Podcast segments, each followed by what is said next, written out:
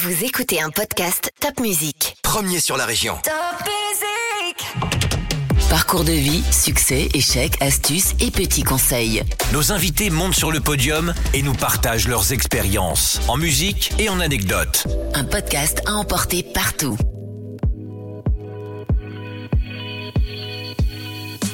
Une situation qui peut paraître catastrophique, qui peut, qui peut nous enfoncer complètement, il faut savoir faire une pause, euh, comme disait les Anglais, step back, hein, se, se, prendre un peu de, reprendre du, reprendre du recul. Peut-être un petit grain de folie au départ pour, euh, pour se dire allons-y. Choisis un travail euh, qui te plaît et tu n'auras plus jamais à travailler de ta vie. Aujourd'hui sur le podium, je suis heureuse de recevoir un homme dont l'énergie est contagieuse, Sébastien Romé. Avec une formation en mathématiques appliquées, il devient ingénieur en gestion logistique. Un burn-out et un licenciement plus tard, il change de vie. Et à 40 ans, il devient cuisinier dans l'idée d'ouvrir une maison d'hôtes. Retour à l'école pour apprendre un nouveau métier, se lancer des défis, inventer, innover, partager et décider de vivre de sa passion. Aujourd'hui, nous découvrons un entrepreneur qui fourmille d'idées, un homme qui a le goût du risque et qui, après être passé dans les plus belles cuisines, a finalement décidé qu'il n'ouvrirait ni sa maison d'hôte, ni son restaurant. Alors, qu'est-ce qui fait courir ce chef indépendant au parcours atypique? Nous nous sommes rencontrés lors d'un cours de cuisine et j'ai eu envie de connaître sa recette du bonheur. Bonjour Sébastien. Bonjour Caroline. Alors, qu'est-ce qui vous fait courir Sébastien? Comment ça s'est passé tout ça? Oh, il y a beaucoup, beaucoup de choses qui se sont passées. Donc, euh, qu'est-ce qui me fait courir? C'est la passion. Je pense que c'est le fait de, le fait de, de travailler en s'amusant, c'est de s'amuser en travaillant, c'est, euh, c'est de trouver toujours quelque chose qui me, qui me motive, qui me, qui me fait, euh, qui me fait rire, qui me fait, qui me fait bouger, qui me fait apprendre. Mais quand vous faisiez des mathématiques appliquées, c'était drôle? Oui, c'était drôle, bien sûr. Ouais. En tout cas, c'est drôle dans la mesure où je suis un vrai scientifique dans l'âme, dans le fond. Hein. J'ai quand même, euh, j'ai quand même un certain nombre d'années. Alors, c'était pas vraiment un diplôme d'ingénieur que j'ai eu, mais c'était une bac plus 5 en mathématiques appliquées. C'était vraiment dans l'objectif de faire des mathématiques quelque chose de concret et d'utile effectivement la logistique, la gestion des stocks, tout ce qui est gestion de production. Ça peut paraître rébarbatif comme ça, mais quand on a un esprit un peu tordu, matheux comme le mien, bah, finalement c'est assez amusant. J'aime bien les jeux, j'aime bien les jeux de chiffres, j'aime bien les jeux de mots avec des chiffres, j'aime bien les tout ce qui est un peu geek comme ça, un peu un peu euh, voilà un peu scientifico euh, tordu. Donc euh, ça ça m'est resté, même si ça fait quand même longtemps que j'en fais plus je suis plus là-dedans. Je suis ravi de voir que mon fils est dans cet esprit-là puisqu'il a fait une école, il est dans une école d'informatique. Donc, je suis très heureux de voir que j'arrive encore à suivre ce qu'il fait en, en maths sup, enfin en info sup, info spé, et puis que, et puis finalement on a le même humour, c'est chouette. Alors, mais euh, comment ça vous est venu euh, ce goût de la cuisine? Parce qu'aujourd'hui, il faut dire que vous êtes euh, ce qu'on appelle un chef indépendant. Alors, un chef indépendant, ça veut dire que vous donnez aussi bien des cours de cuisine, vous faites de la cuisine à domicile, vous avez votre Mhm. propre entreprise également par- parce que vous déployez, on, on va, on va y revenir, mais des, des kits pour faire son Mhm. beurre tout seul, sa bière tout seul, euh, sa moutarde tout seul, etc. Ce qu'on appelle le do it yourself aujourd'hui. Euh, mais, mais comment ça a commencé en fait? Pourquoi vous vous êtes lancé là-dedans? D'abord, euh, ce que j'aimerais Voilà. savoir aussi, c'est comment on change de vie comme ça aussi radicalement. Alors changer de vie aussi radicalement, on, on- on y reviendra tout à l'heure, mais c'est vrai que déjà d'abord comment comment on peut euh, comment on peut être aussi euh, passionné ou aimer ça. Simplement, c'est des, déjà parce que j'aime bien manger, j'aime bien bien manger, j'aime bien les bonnes choses. euh, J'essaie toujours de, de découvrir de nouveaux produits. J'aime bien euh, j'aime bien découvrir. Enfin, il y a pas il a pas grand chose dans la vie en termes culinaires, en termes de plats, en termes de en termes de produits que je saurais pas manger. Enfin, je- J'ai même goûté déjà des vers, des insectes, des choses comme ça. Première chose à dire, effectivement, c'est que j'adore j'adore bien manger. Ah, que c'est suis surtout tout que vous êtes curieux euh, parce que je sais pas si c'est bien manger les ça. insectes. Si, si, c'est rigolo, ça peut être bon. Il y a quelque chose qui sont pas mal. Quand on voyage, j'ai eu la chance, euh, déjà en tant qu'ado, enfant et, et jeune adulte avec mes parents, euh, on a pas mal voyagé à l'étranger, donc on a, on a quand même goûté pas mal de cuisine. Et puis en tant que ensuite professionnel, quand j'ai travaillé chez Mars, euh, j'étais beaucoup, beaucoup en déplacement. Et voilà, que ça soit, euh, j'en sais rien, passer euh, trois mois au Mexique, et ben on va manger des choses que parfois on n'a pas l'habitude de manger, hein, les fameux petits verres qu'il y a dans le fond de la bouteille de mescal. Bah là, c'est dans une assiette, c'est grillé au beurre et puis c'est à manger comme ça. Ou les œufs de fourmi, ou euh, les criquets. Enfin voilà. Donc euh, faut être. pourriez faire Koh-Lanta, quoi. faut- Non, même pas, parce que je suis pas un aventurier dans ce sens-là. Moi, je suis pas un gros, euh...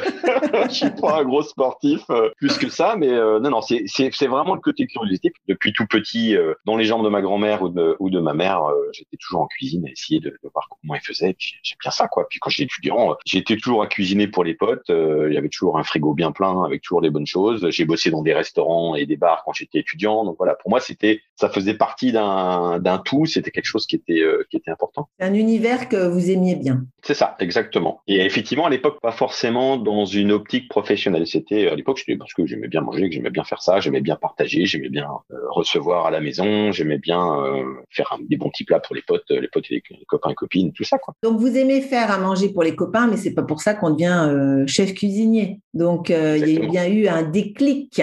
Bah, ce déclic, il a, il a surtout, il est surtout arrivé après quand même une bonne vingtaine d'années d'une vie professionnelle bien remplie qui n'avait rien à voir avec la cuisine, puisque j'ai travaillé donc euh, après mon école euh, de mathématiques appliquées, j'ai fait une formation spécialisée, enfin un bac plus 5 en, comme je disais, en gestion logistique, gestion de production. J'ai passé quelques années dans une SS2I sur Paris, qui donc une société de services en informatique, hein, qui était spécialisée euh, sur un logiciel qui s'appelle SAP, donc un gros logiciel de gestion d'entreprise. Et de par ce fait, j'ai été embauché après par euh, un client chez qui j'ai été envoyé qui s'appelle Mars. Mars, euh, les chocolats, Mars, euh, tout ce qui est pet food, hein, donc les, les, les, les, Whiskas et autres marques de nourriture pour aliments pour animaux, pour les Uncle Ben's, enfin voilà, pour beaucoup, beaucoup, beaucoup de produits. C'est une énuméreuse assez, assez imposante comme entreprise américaine, mais avec un bon esprit, en tout cas au départ, une bonne philosophie, une bonne, une bonne façon de manager les gens une bonne façon de manager le business. Pendant quelques années, je me suis vraiment épanoui dans cette entreprise. Euh, et vraiment, c'était passionnant, c'était intéressant, beaucoup d'apprentissage. Et puis tout en anglais, donc euh, voilà, j'ai pu aussi m'améliorer et, m'épanouir dans d'autres langues, dans d'autres cultures. Euh. Et puis bah, déjà à l'époque, j'étais comme déjà reconnu comme étant la personne qu'il fallait voir quand on avait un resto à conseiller. Bah, va, voir Sébastien, il va te, il va te donner un bon petit resto. Et que ce soit effectivement à Strasbourg, mais même partout où j'allais en déplacement. En général, quand j'étais en déplacement, j'allais pendant un an, un an et demi dans une ville, dans un pays, dans un que ça soit au fin fond de la Hongrie ou euh, j'en sais rien moi à Copenhague ou à, Dublin et eh ben à chaque fois euh, bah, je, me faisais ma petite liste des restos qui étaient sympas à faire et puis des endroits qu'il fallait faire donc euh, j'étais un peu monsieur restaurant de Mars à l'époque c'était assez rigolo et, et, voilà, donc ça a duré une bonne quinzaine d'années chez Mars. J'ai monté les échelons, j'ai pris pas mal de, de responsabilité, je suis devenu manager et manager de manager. Donc voilà, c'était intéressant. À ceci près qu'un rythme de vie, un rythme de déplacement qui était un peu lourd, un peu, un peu lourd à vivre. Hein. J'étais très très très souvent en déplacement, euh, 4-5 jours par semaine. Euh, et des pressions que je me mettais aussi beaucoup moi-même. On a parlé tout à l'heure euh, un peu d'un bon petit burn-out. Effectivement, euh, c'est des, des situations qui sont à la fois difficiles à vivre, mais qui en même temps sont, euh, j'utiliserai le terme salvatrice, euh, salvatrice dans la mesure où quand on se prend un grand choc comme ça, quand on se prend une grosse baffe ou quand on a donc le burn-out chez vous, c'est ce que ça a créé en fait. Vous étiez ça a créé une grosse remise en question en fait. Malade, vous dormez plus. Ouais, c'est ça. C'est ça. C'est-à-dire qu'on bosse 80 heures par semaine, on est, euh, on dort pas la nuit, euh, très très peu, et puis et puis on est très stressé, et puis on est on est tout le temps à se à s'auto-flageller, s'auto-critiquer. Euh, j'aime bien l'exemple comme qu'un voilà, on a un, comité de pilotage d'un projet. Euh, le chef de projet que j'étais doit en, comité de pilotage présenter les avancements du projet ou les retards ou les, les problèmes pour demander de l'aide. Moi, j'étais plutôt dans une démarche à dire euh, je vais en fait je vais dans une réunion où je vais me faire engueuler parce que j'ai pas fait mon boulot. Alors que c'est pas du tout le cas, c'était pas du tout le but. Mmh si c'est bien préparé, bien présenté et que dans une structure comme pouvait être Mars, bah finalement si j'avais été un peu plus euh, suivi, aidé peut-être par mon management aussi qui était qui était remote, hein, qui était à l'étranger, peut-être que j'aurais été un peu différemment. Euh, J'étais jeune manager à l'époque et je pense que je me suis mis trop de pression Mm-hmm. Euh, il y avait pas mal de soucis sur le projet euh, avant même que je le commence, donc euh, donc voilà, j'ai essayé de tout faire et puis tout rattraper avec mes petits bras et puis,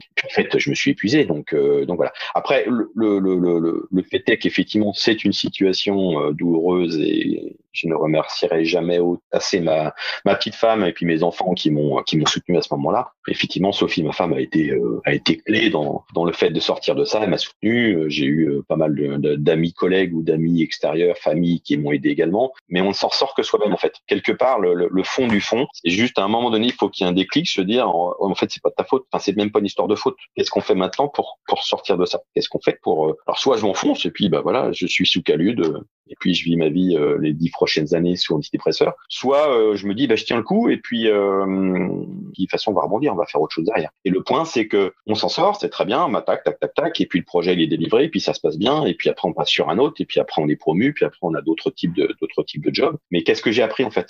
Là cette année année et demie a été très douloureuse.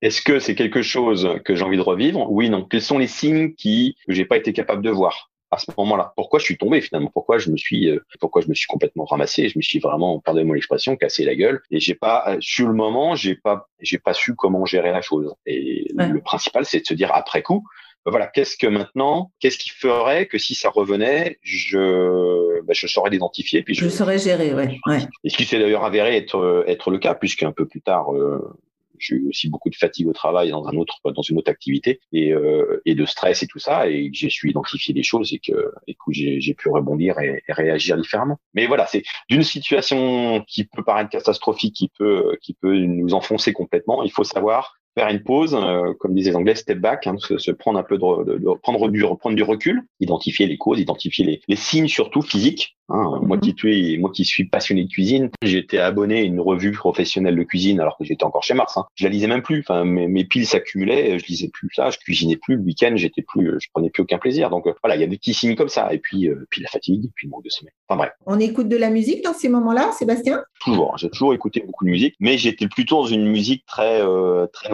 très, qui est peut-être entretenu cette cette situation. Puis bah vers la fin, on redevient un peu plus normal, puis on réécoute des musiques qui sont péchues, qui sont sympas.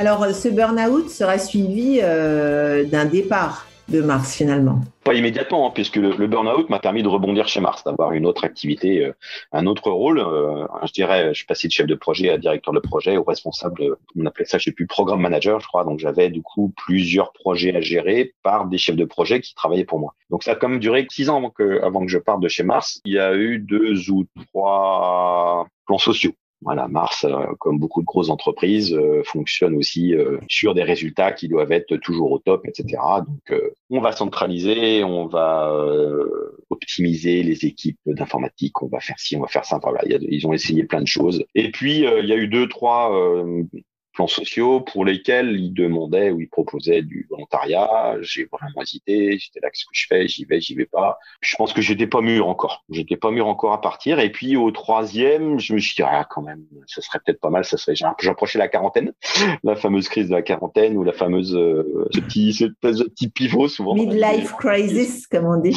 Midlife crisis, ouais. Et en fait, j'ai même pas eu besoin de me positionner puisque mon rôle a été, euh, a été supprimé. Mon job disparaît. Bon, ben voilà, Sébastien, normalement, faut Mais euh, normalement, dans les 18 mois qui viennent, tu auras peut-être un autre. On te proposera quelque chose parce que tu ne peux, tu partiras que dans 18 mois. Donc euh, voilà, tu as le temps. Quoi. Et puis finalement, j'ai, c'est à ce moment-là, j'ai voilà, je me suis dit bah non.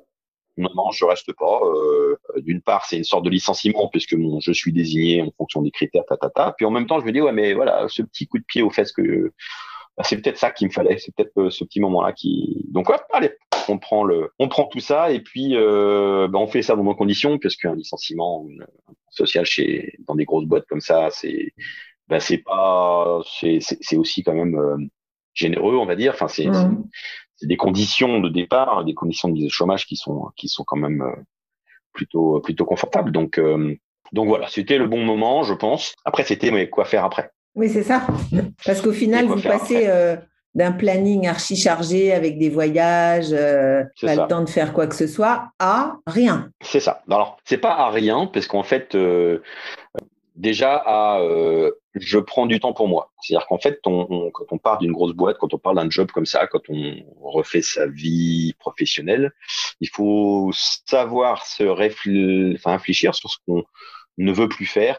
Pas avant, avant même de savoir ce qu'on veut faire, j'ai dû un peu réfléchir. Mais en fait, qu'est-ce qui me déplaît dans mon job? Est-ce que, en gros, je, après mars, j'irai dans une autre boîte comme ça? Est-ce que je mmh. pars dans dans du conseil? Parce que j'avais suffisamment de compétences euh, dans le domaine notamment des SAP, des gestions de production, tout ça, pour me dire oui finalement je pourrais très bien me mettre euh, indépendant. Euh, voilà, je, recrutais souvent pour mes équipes euh, des consultants extérieurs euh, qui étaient payés encore même plus cher que moi, donc euh, voilà, c'est pas compliqué.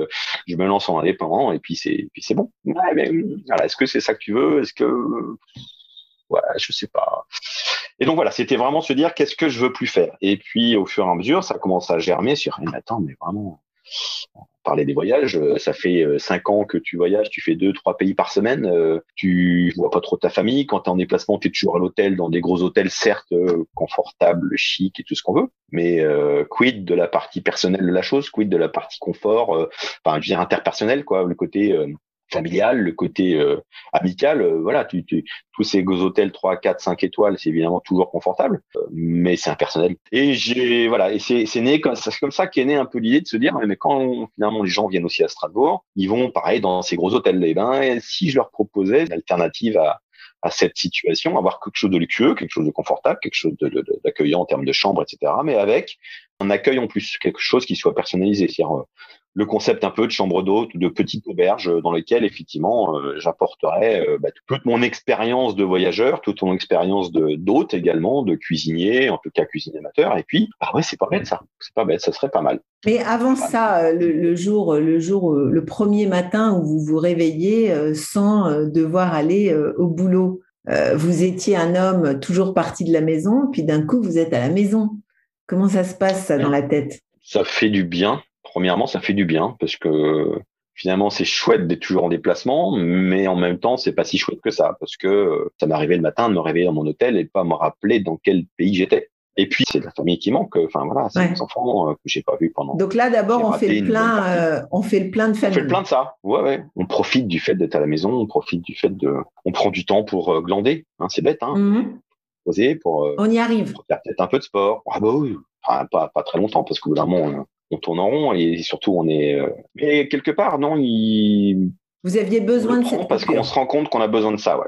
Ouais, on a besoin et puis et puis c'est c'est nécessaire pour construire quelque chose d'avoir des fondations solides. on construit une maison sur la boue, bah, ça bouge. Euh, si j'ai besoin de reconstruire quelque chose, si j'avais pris dès le début une décision en disant ouais c'est ça que je vais faire, j'aurais pas forcément eu les mêmes euh, la même solidité de structure en dessous. Et, euh, et, voilà, on parlera un peu plus tard, mais effectivement la maison d'hôte ça s'est pas fait, la restauration ça s'est pas fait pour de bonnes raisons, de très très bonnes raisons, qui peut-être ne se seraient pas passées si ou auraient, aurait changé différemment si j'avais pris une décision tout de suite. Donc fallait bien mûrir la chose et puis bien réfléchir sur ce que je voulais plus faire et ensuite après sur ce que je voulais faire. Mmh mais ce qui est bien, c'est que vous étiez dans, dans une, euh, une, mentalité positive, en fait. Mhm. Il n'y avait pas de regrets, c'était un choix réfléchi.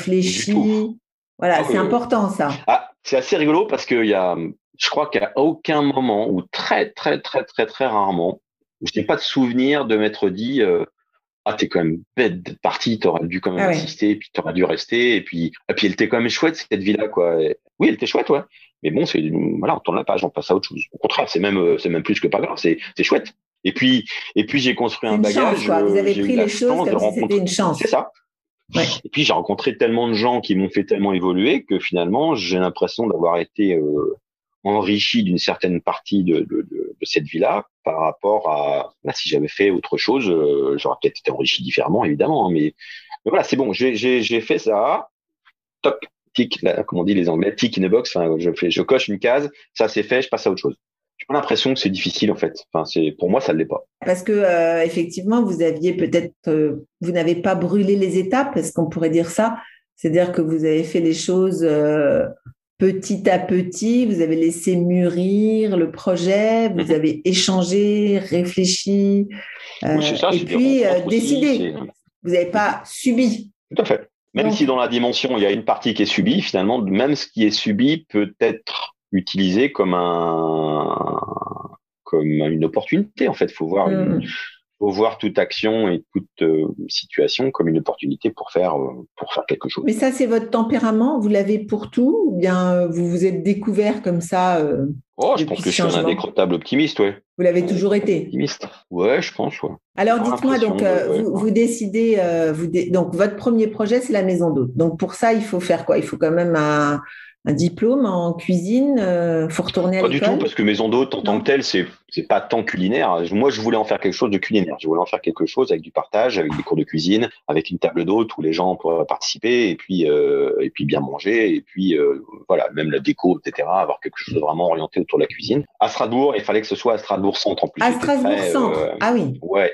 En fait, l'idée c'était vraiment de dire, mais il existe des chambres d'hôtes, hein, mais l'objectif qui était de pouvoir accueillir des des voyageurs business, des voyageurs pro qui souhaitent avoir un peu de chez eux en déplacement, c'était plutôt de le faire en ville. C'est-à-dire qu'en fait, euh, ben voilà, ils travaillent euh, à Strasbourg, et ben ils vont pouvoir sortir après, ils peuvent euh, faire ce qu'ils veulent, et que c'était fallait que ça soit. Pour moi, c'était vraiment une des points clés, c'était fallait que ça soit centre-ville. Centre-ville. et où ça? Je partais d'un constat où il y avait pratiquement rien. Bon, soit sur l'île, soit sur les faubourgs autour. Hein. Il y avait, à l'époque, il n'y en avait que deux à Strasbourg. C'était, c'était que des hôtels. Donc, donc moi, puis en plus en tant que, que résident de ce lieu, il fallait aussi que je sois central. Moi, je suis quelqu'un, je suis un vrai citadin. Je pour moi, je dois vivre en ville. Je suis un vrai et, euh, et voilà. Et donc j'ai beaucoup cherché. J'avais euh, j'avais quand même pas mal de un bon capital, donc je pouvais me permettre euh, pas mal de mhm. choses. Et en fait, j'ai jamais trouvé un lieu qui correspondait à ce qu'il fallait, c'est-à-dire un lieu qui soit à la fois suffisamment grand pour que notre chez nous, notre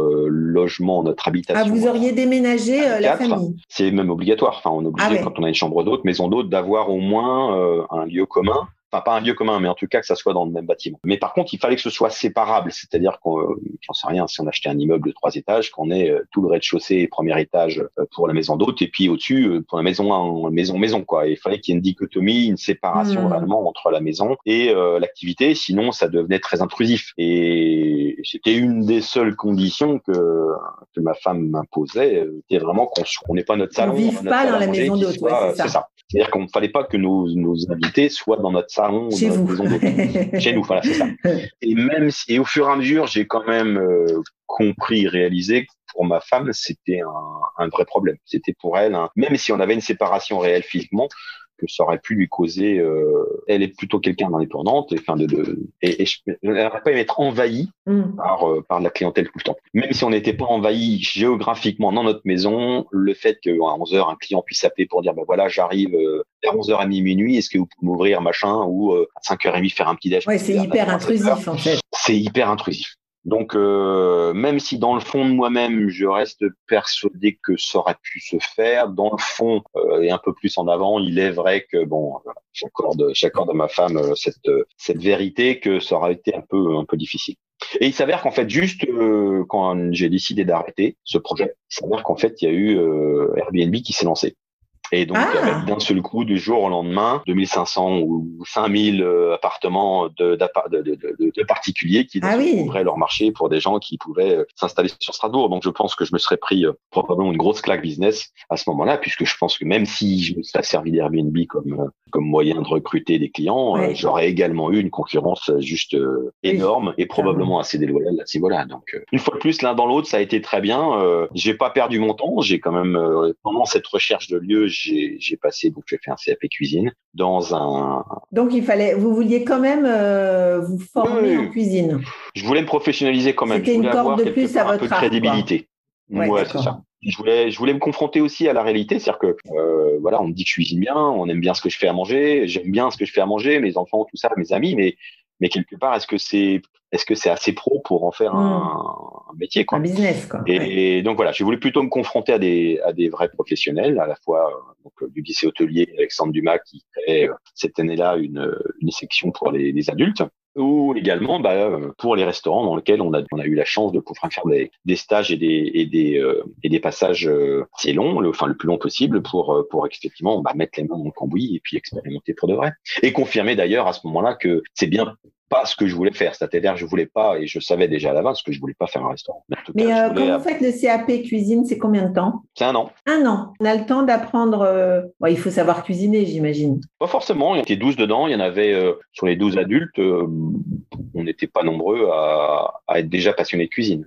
Les autres étaient, euh, il y en avait deux ou trois qui avaient peut-être même jamais tenu un couteau. Il y en avait. Mais pourquoi ils font, ils font un CAP de cuisine alors? Ah, Il y en a, c'est par reconversion. On va dire, c'est c'est soit Pôle Emploi, soit telle ou telle entreprise qui les a licenciés ou, ou autre qui leur a conseillé d'eux. Soit c'est par choix personnel parce qu'ils se sont dit pourquoi pas j'aime bien manger, donc pourquoi pas. Et puis il y en avait une petite moitié pour lesquelles c'était vraiment une vraie volonté de faire de la restauration ou travailler dans le milieu de la, cuisine. Alors donc vous faites ce CAP, il y a une musique qui vous rappelle un peu ces moments où vous retournez euh, finalement apprendre? Ce serait plutôt des musiques très euh, très dynamiques, très rigolotes, des choses comme Java.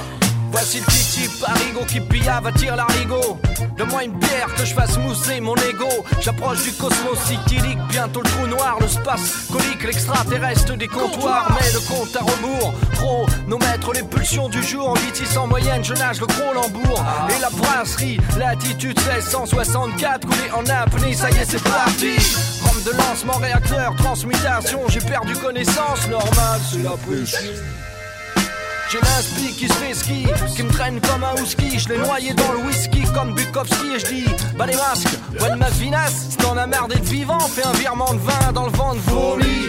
Luke Sky, un Johnny Walker, nous nous en bourbon. Faut colmater le foire à fond et une fuite dans la vessie spatiale de la NASA. J'ai la nausée, trop de kryptonique. Ouais, ça, ça, ouais, c'est une période qui est, qui est, assez plutôt joyeuse parce que en, cuisine, on n'écoute pas beaucoup de musique, euh, étonnamment. Donc ce, ce CAP, euh, évidemment, vous l'avez. Je pose même pas la question. Et ça vous, ça vous donne pas l'envie d'ouvrir votre restaurant. On peut ouvrir un restaurant avec un CAP euh, cuisine. Ah, on peut ouvrir un restaurant même sans CAP cuisine. On peut ouvrir un restaurant. Il y a, on peut ne pas avoir du tout de, d'expérience culinaire. Euh, j'ai un très bon exemple qui est euh, une très bonne amie maintenant qui s'appelle Florian Zitz, qui est une une chef qui était en fait auparavant, euh, je crois qu'elle était psychologue. Elle a voulu faire cette formation que j'ai fait. Elle n'a pas été prise pour X y raison, je sais plus. Et c'est pas grave, j'y vais quand même. Elle a ouvert son resto. elle a ouvert son resto. Elle s'est lancée. Elle n'avait pas de CAP. C'est pas grave. On n'a pas besoin d'avoir un CAP. Et maintenant, elle est réputée au, milieu de ses pairs, payée à IRS et et elle fait une très belle cuisine. C'est une pro maintenant.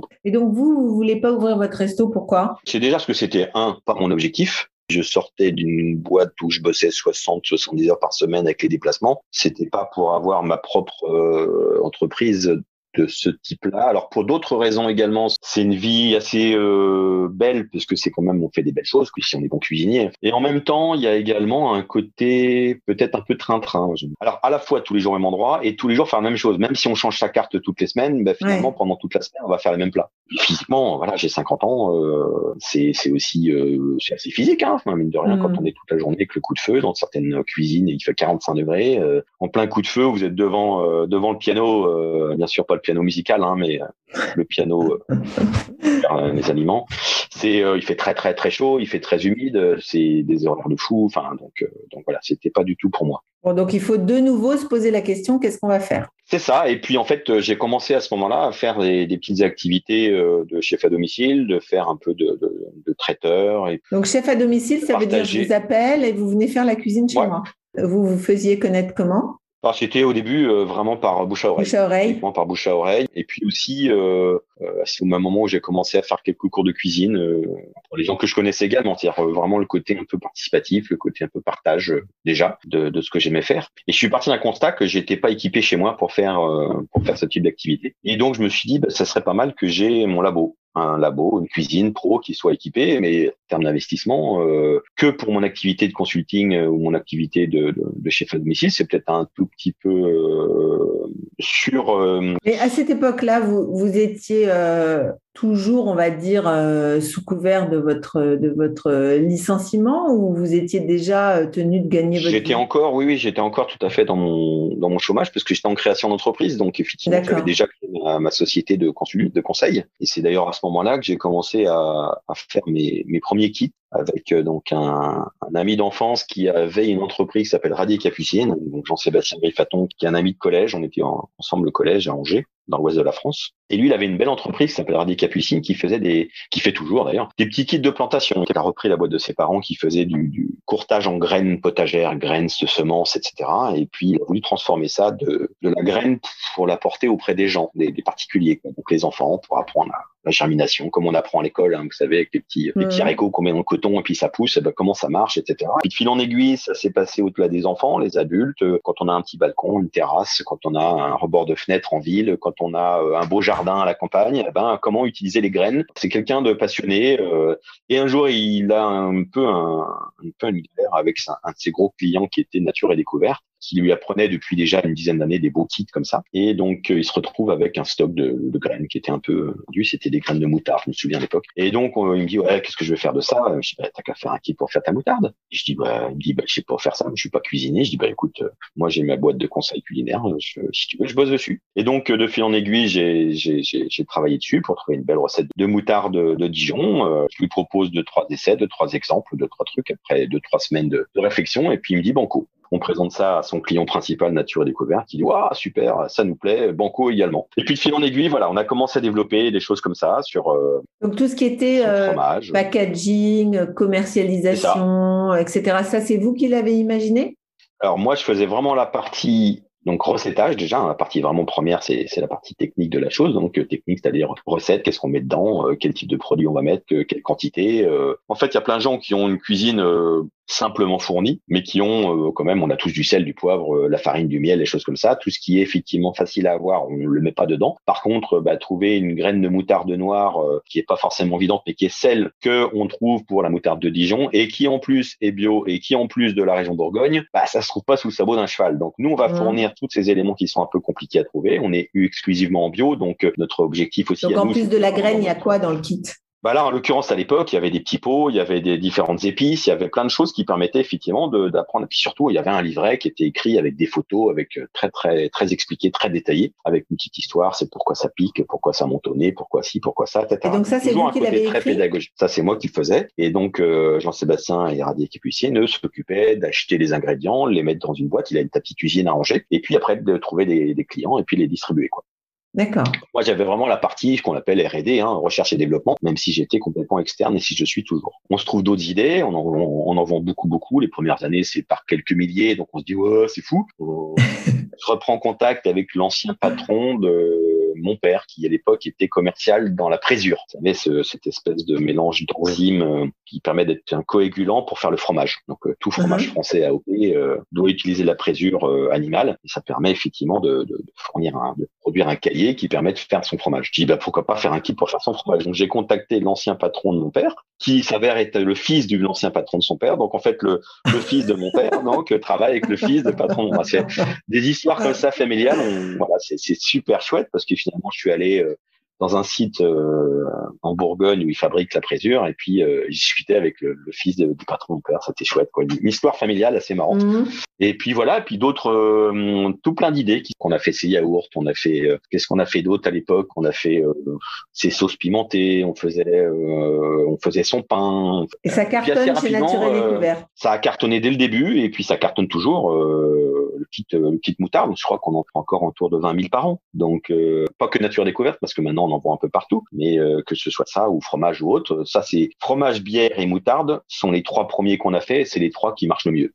Depuis toujours et qui continuent encore à cartonner. Donc, euh, donc c'est assez chouette. Donc bière, effectivement, voilà comment faire sa bière à la maison. Enfin voilà, au début c'était, j'avais une image, une image de la bière maison et du vin maison tellement, tellement pas bon que je disais, il faut quand même qu'on ait quelque chose de qualitatif, quoi. Et puis finalement, euh, en creusant, en faisant des tests, des tests, des tests, enfin je sais pas combien de de centaines de brassins j'ai pu faire depuis que, que j'ai commencé et surtout dans des volumes que tout un chacun peut faire à la maison.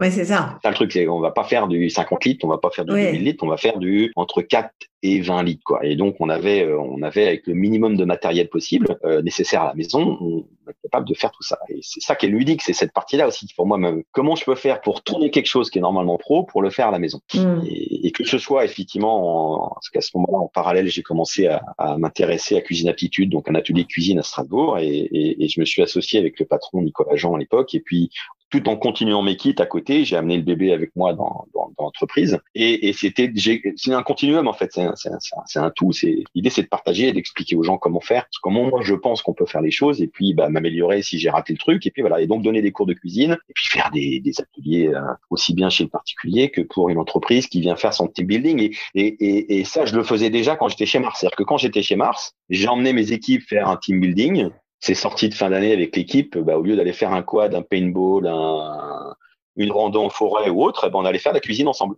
Mmh. Donc j'emmenais mon équipe, euh, surtout étrangère, c'était intéressant parce que je faisais des, des ateliers macarons, des ateliers de cuisine française. Et l'idée, c'était de, de cuisiner ensemble. On enlève toutes les barrettes de, de, de, hiérarchie ou quoi que ce soit, et puis on est, on est ensemble. Et puis à la fin, on, on déjeune ou on dîne de ce qu'on a préparé euh, en tant qu'équipe. Donc voilà, en, en, parallèle, je commençais à faire les kits et en même temps, je faisais euh, cette, cette activité de, de cours de Donc là, vous commencez à gagner votre vie grâce à ça. Oui, oui, bien sûr. Ça avait commencé déjà depuis euh, les premiers kits commençaient déjà à être assez intéressants financièrement. Et puis là, effectivement, avec Nicolas dans quelle cuisine aptitude, euh, en tant qu'associé, euh, voilà. Alors je me payais beaucoup moins que ce que je pouvais me payer quand j'étais chez Mars, mais, mais ça c'était un choix personnel. C'était aussi un, un constat à me dire, bah oui, enfin en même temps, je peux profiter de la maison tous les jours et j'ai pas besoin de. C'est quelque chose qu'on a mûrement réfléchi et discuté avec mon épouse. Donc du coup, votre labo, c'est à la maison? Alors au début, mon labo est à la maison. Ensuite, il est à Cuisine Aptitude, donc dans, dans, dans l'atelier lui-même, où on a effectivement une salle euh, pour faire des cours, mais qui peut aussi servir pour faire de la photo culinaire, pour faire euh, des tests, des essais, euh, de la préparation, des choses comme ça. Puis voilà, puis ça, ça dure euh, quatre ans, si je ne m'abuse. Et au bout de quatre ans, l'activité était exceptionnelle, puisqu'on faisait aussi bien des cours pour, euh, on a fait 2400 personnes en trois jours euh, pour faire des ateliers pendant pendant un, salon culinaire qui s'appelle Egast à Strasbourg, comme euh, pour faire des ateliers pour les enfants, pour faire beaucoup beaucoup beaucoup d'activités très intéressantes, mais en même temps assez qui phagocytaient un tout petit peu trop mon activité de consulting. Et j'arrivais pas en fait à, à, trouver suffisamment de temps même avec mon équipe pour pouvoir développer plus en amont euh, plus en avant les kits. Donc, euh, donc retour à la boulimie, euh, retour à la boulimie de boulot. Exactement, ça a commencé à devenir un peu, euh, un peu, un peu compliqué. Enfin, c'est surtout qu'en fait, quand on a un, c'est un chapeau que je peux tirer à, à, tous ceux qui ont un commerce. Quand on réalise qu'en fait, un commerce, c'est un commerce qui s'ouvre aux heures d'ouverture. Alors, ça paraît un pléonasme, mais c'est ça. C'est qu'en fait, on ouvre du lundi au samedi. C'est de 8h30, 9h le matin jusqu'à. On peut rien faire d'autre.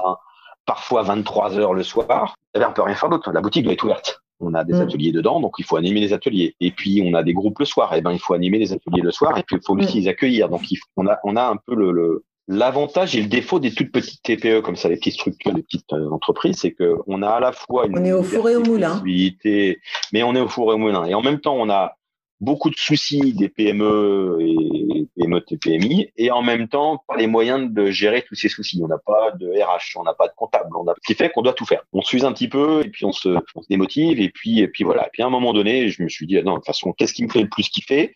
C'est effectivement ce que je fais avec mes kits. Et en même temps, ça m'empêche pas de continuer à faire des cours de cuisine. Comme un accord avec mon associé, je me suis relancé en indépendant en disant, bah voilà, moi je continue à donner des cours autant que tu veux, autant qu'il y a besoin. J'adore ça, donc euh, je peux venir euh, chez Cuisine Aptitude autant que nécessaire. Mais à côté, moi j'ai besoin d'avoir du temps pour mon, mon activité de, de, de consultant. J'ai continué à faire un peu de chef à domicile. Et puis toute cette activité-là, je l'ai refaite en tant que, en tant qu'indépendant finalement, mais en mhm. prenant un peu plus euh, en ayant un peu plus le luxe, si je puis dire, de choisir ce que je faisais. Euh, si j'ai une, euh, voilà, si on me demande de faire du traiteur, bah, traiteur, je vois pas trop d'intérêt. Par contre, si c'est du traiteur ou, euh, je vais donner un exemple, quelqu'un qui me demande d'être le traiteur pour une soirée d'anniversaire de 50 ans où il y a 50 personnes, bof. Par contre, si la personne qui fête ses 50 ans, je lui propose de venir avec 7-8 copains l'après-midi et puis on cuisine tout l'après-midi pour faire son pour le dîner du soir, les 50 invités du soir, mmh. là oui, là oui. Là, on passe euh, une après-midi complète avec euh, avec cinq six meilleurs copains et puis bah, on s'éclate tout l'après-midi, on des petits coups et puis on cuisine et puis je leur fais des cours mais en même temps ils préparent et ils produisent et à la fin il y a les 50 invités qui arrivent qui disent wow, celui qui fête son anniversaire il a dit c'est moi qui l'ai fait. Donc mmh. voilà, c'est il y a vraiment ce côté participatif, ce côté groupe, ce côté euh, ce côté fun parce qu'on a passé un super moment quoi. Puis moi, je m'occupe de toute la partie embêtante pour eux, c'est-à-dire des courses, machin, faire les recettes, et puis euh, tout ce qui est nécessaire, hein, qui, est compliqué quand on n'est pas pro, quoi. Puis ben, on a continué aussi à développer des kits, on en fait de plus en plus, et puis on a aussi développé beaucoup plus la marque Radier Capucine. Et donc, même si je suis extérieur, je fais quelque part un peu partie de la, maison, et puis, euh, puis voilà. Puis ils ont, grâce à mon expérience cuisine aptitude, je les ai aidés à ouvrir leur première boutique, type d'atelier. Donc c'est sur Angers, euh, dans le Maine-et-Loire, une, une belle boutique dans laquelle il y a à la fois on peut acheter des kits et on peut acheter du matériel pour faire soi-même. Mais également, il y a des ateliers physiques. on peut faire euh, atelier de brassage, atelier de cuisine. On peut faire des ateliers pour faire, euh, si vous connaissez, c'est kokedama. C'est de l'art euh, l'art floral japonais. C'est des petites des boules de mousse dans lesquelles une fleur sort ou une plante sort. Ça va être des terrariums, des choses comme ça. voilà un, un, lieu qui est un superbe lieu qui, j'espère, euh, euh, verra des petits frères et des petites sœurs partout en France parce que c'est juste magique. On peut apprendre à tout faire dedans. C'est le, do it yourself qui est tellement à la mode aujourd'hui. C'est ça, le temple du do it yourself. Et puis en fait, c'est à la mode aujourd'hui. Ça fait déjà dix ans que c'est à la mode et ça fait déjà dix ans qu'on est, enfin même plus que ça, ça fait plus de plus de dix ans qu'on est dans, dans ce domaine-là et que et qu'on aime ça et qu'on sait le faire quoi. Donc cette partie-là, voilà, m'a vraiment passionné. J'ai effectivement pas du tout regretté d'arrêter la, on va dire la gestion d'une entreprise de, cours de cuisine, mais que même j'y suis toujours, j'y vais encore tout à l'heure. Enfin voilà, c'est.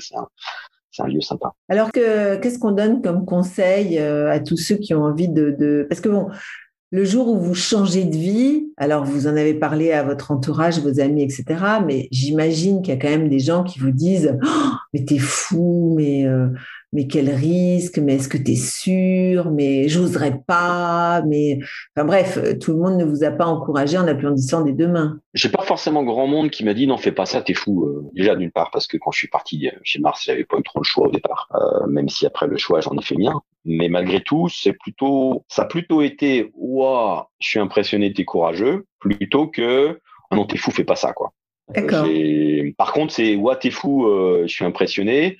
Moi, je saurais jamais le faire. C'est plutôt dans cet esprit-là que j'avais des commentaires ou des gens en face de moi. C'était plutôt de me dire, euh, je sais pas comment tu fais, j'aurais trop peur de me planter, j'aurais trop peur de. Et puis comment tu vas faire pour la maison, et puis comment tu vas faire à la maison. C'est ça, peur, peur, peur, budget, de changer son, peur de changer son, son quotidien en fait, hein, sa routine. Bien sûr. En même temps, entre un quotidien où je gagnais très très bien ma vie, hein, enfin quand j'étais euh, quand j'étais chez Mars, je gagnais très très bien ma vie. Et puis euh, ma femme qui travaillait à côté, voilà, dans l'ensemble, on avait quand même une vie confortable. Mais en même temps, euh, j'étais pas là pour, euh, enfin, j'étais pas beaucoup là pour en profiter. Donc entre ça et puis finalement gagner moins, mais être là tous les jours, et puis et puis finalement profiter de plaisir de la vie différemment. Enfin, je prends souvent l'exemple. Avant, je suis un gros gros fan de BD. Quand je m'achetais je rentrais dans un magasin de BD et je m'en achetais 10 d'un coup et puis euh, puis c'était pas toutes les semaines mais pas loin quoi. Maintenant quand euh, j'ai des BD, je me les offre euh, ou je me les fais offrir pour mon anniversaire ou Noël et j'en profite deux fois plus qu'avant quoi, voire dix fois plus qu'avant parce que bah, parce que c'est déjà c'est quelque chose qui est plus c'est un luxe mais c'est quelque chose qui est plus c'est c'est pas un bien de consommation courante quoi. Enfin c'est pas voilà, c'est pas j'ai pas acheté Oui, ça devient plus rare. C'est ça. Est-ce que ça veut dire que vous avez changé vous avez changé votre état d'esprit par rapport euh, à la vie? Sur la consommation en général, bien sûr, ouais sur la consommation en général, sur la vie, sur. Euh, et puis on s'est aussi beaucoup posé la question avec ma femme est-ce que est-ce que tu penses qu'on s'en sortira? Est-ce qu'on y arrivera? Euh, Enfin voilà.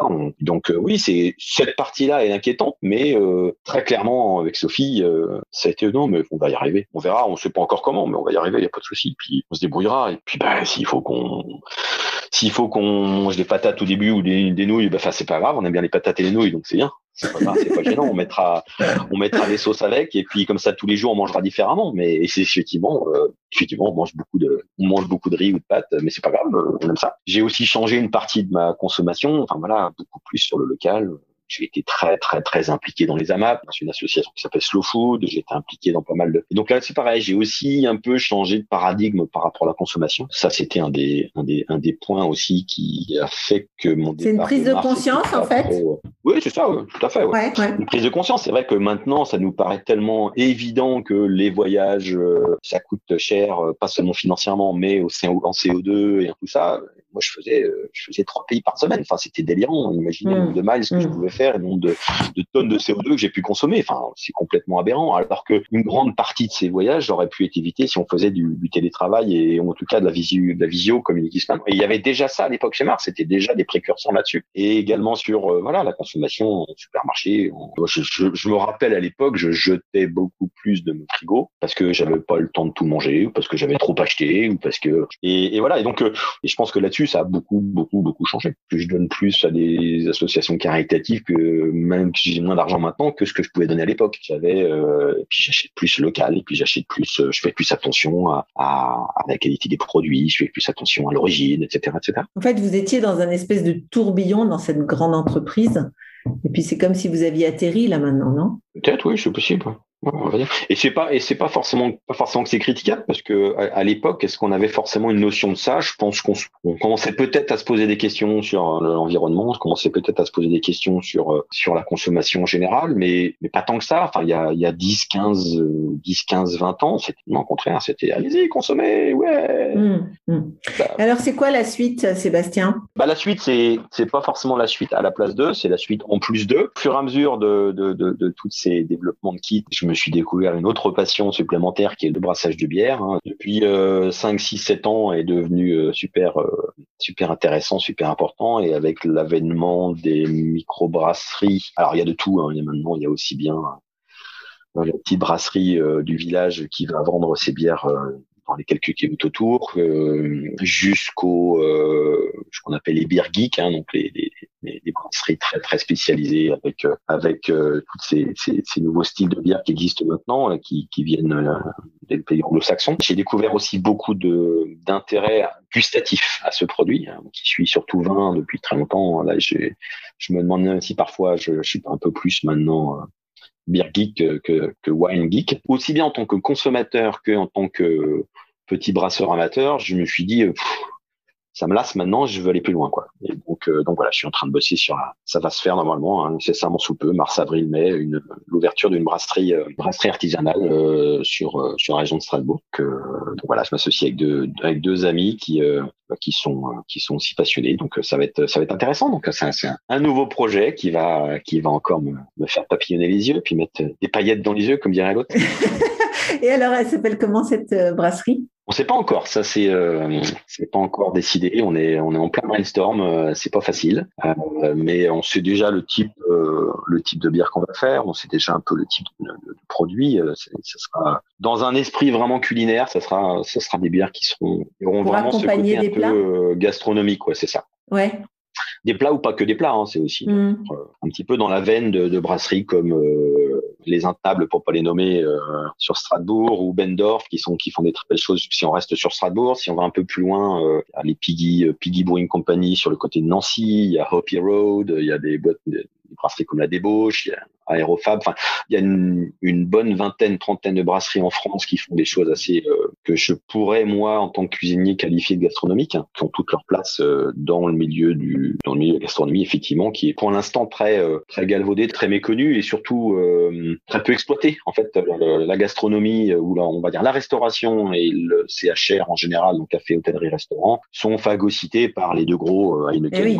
et donc en gros qui mettent même des, bâtons les roues aux petits hein, pour s'installer dans les brasseries, les bars et, restaurants. Et donc, euh, je pense qu'il y a beaucoup de travail à faire à ce niveau-là. Il y a beaucoup d'améliorations à faire. Il y a aussi un beau marché à prendre. Mais voilà, je compte un peu, ou j'espère que mon petite histoire, euh, les dix ans que j'ai passé dans ce, dans cette, euh, dans cet univers me permettront de, d'ouvrir quelques portes et puis, euh, puis faire découvrir euh, ces belles choses. Ce soir, euh, à Cuisine Aptitude, par exemple, je vais donner, je vais faire un atelier dégustation de bière pour un, un after work qui va être organisé. Bon, moi, je pense que ça va être ce genre de choses qu'il faudra développer, c'est effectivement faire découvrir ce type de bière qui n'est pas la fameuse blonde, blanche, ambrée, brune classique qu'on peut trouver dans 94% des brasseries en France. Donc c'est excitant, c'est encore un truc nouveau, c'est un truc, il y a plein de trucs à faire, donc allons-y gaiement. Il y a une musique qui vous donne la pêche comme ça? Il y a une musique qui me donne la pêche, euh, oui, ça va être des, des, des morceaux de jazz euh, qui sont qui sont sympas comme euh, Herbie Hancock.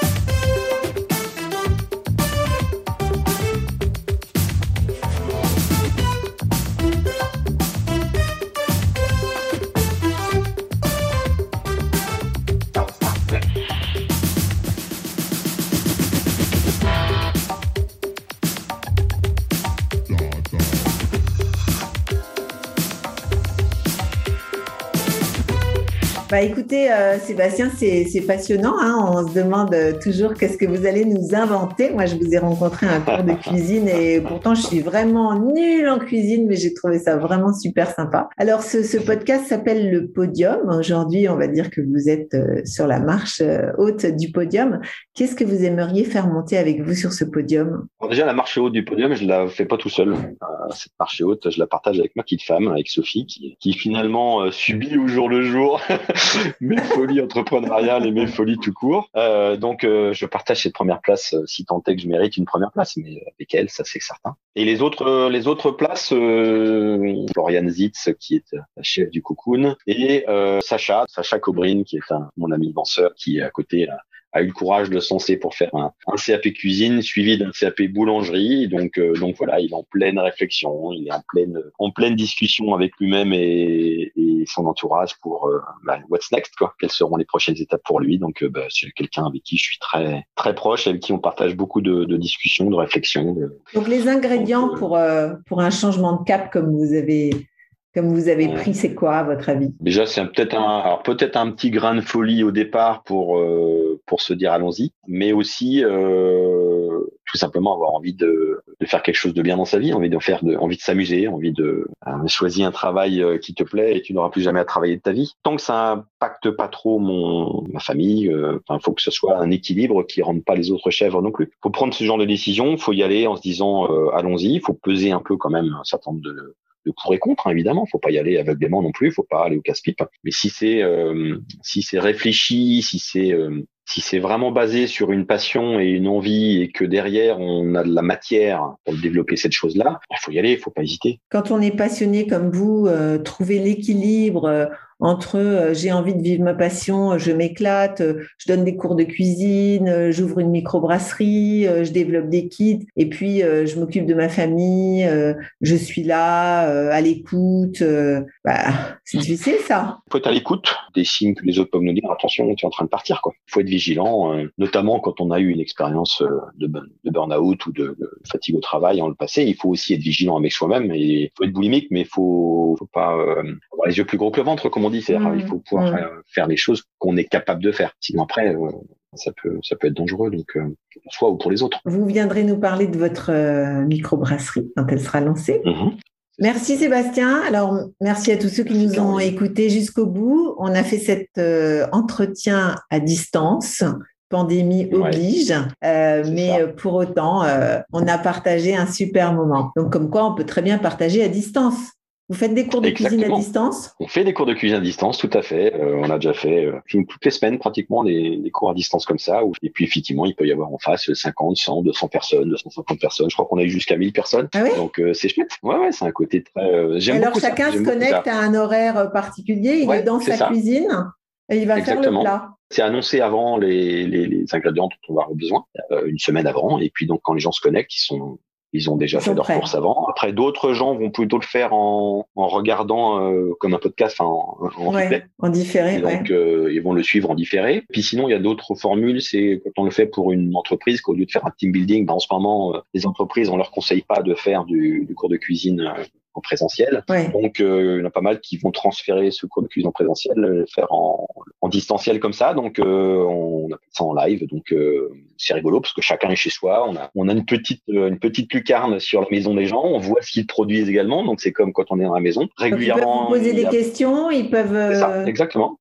Oui, tout à fait. Génial. Il y a euh, soit verbalement, si on n'est pas trop trop nombreux, euh, soit avec euh, le, le, chat. on a toujours un de nos collègues qui est à côté derrière l'ordinateur qui répond aux questions. Et puis donc ça c'est assez sympa. Et puis puis souvent on voit la famille avec. C'est comme les ateliers qu'on fait, que ce soit à Cuisine Aptitude ou à Angers, à, aux ateliers de Radio Capucine. L'idée principale c'est de se dire qu'en fait les gens n'ont pas forcément beaucoup d'équipement à la maison, donc on va faire des ateliers, on va faire des cours, on va faire des, des, recettes que tout un chacun peut refaire avec le matériel qu'on trouve assez classiquement dans toute cuisine. Merci Sébastien, merci beaucoup pour ce temps que vous m'avez euh, accordé, pour cet entretien très énergisant, c'est ce que j'ai dit au départ et ça s'avère tout à fait juste. Merci, merci beaucoup.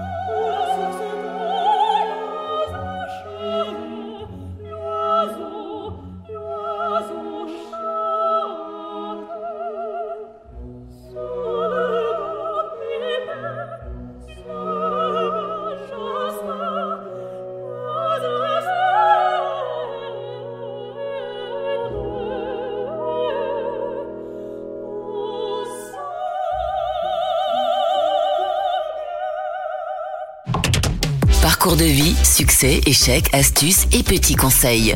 Nos invités montent sur le podium et nous partagent leurs expériences en musique et en anecdotes. Un podcast à emporter partout.